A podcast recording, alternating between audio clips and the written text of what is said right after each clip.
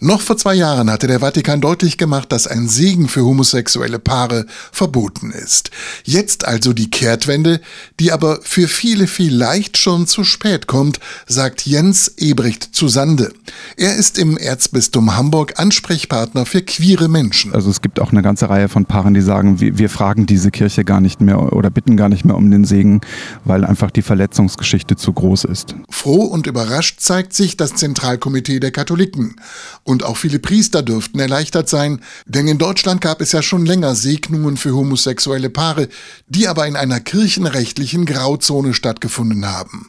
Umso mehr freut sich der Vorsitzende der Deutschen Bischofskonferenz, Bischof Georg Betzing, dass der Segen jetzt offiziell erteilt wird. Denn schon lange gehörte er zu den Befürwortern. Was in einer Beziehung zwischen zwei Menschen in einer Partnerschaft gut ist, das kann auch den Segen Gottes bekommen. Das ist nur folgerichtig.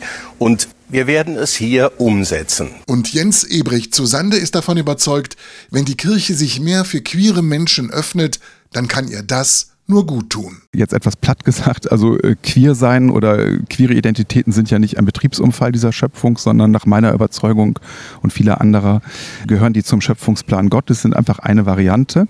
Und das heißt ja, ich entdecke dabei nicht nur was über queere Menschen, sondern könnte auch nochmal mein Gottesbild ein bisschen erweitern und mehr von Gott entdecken. So.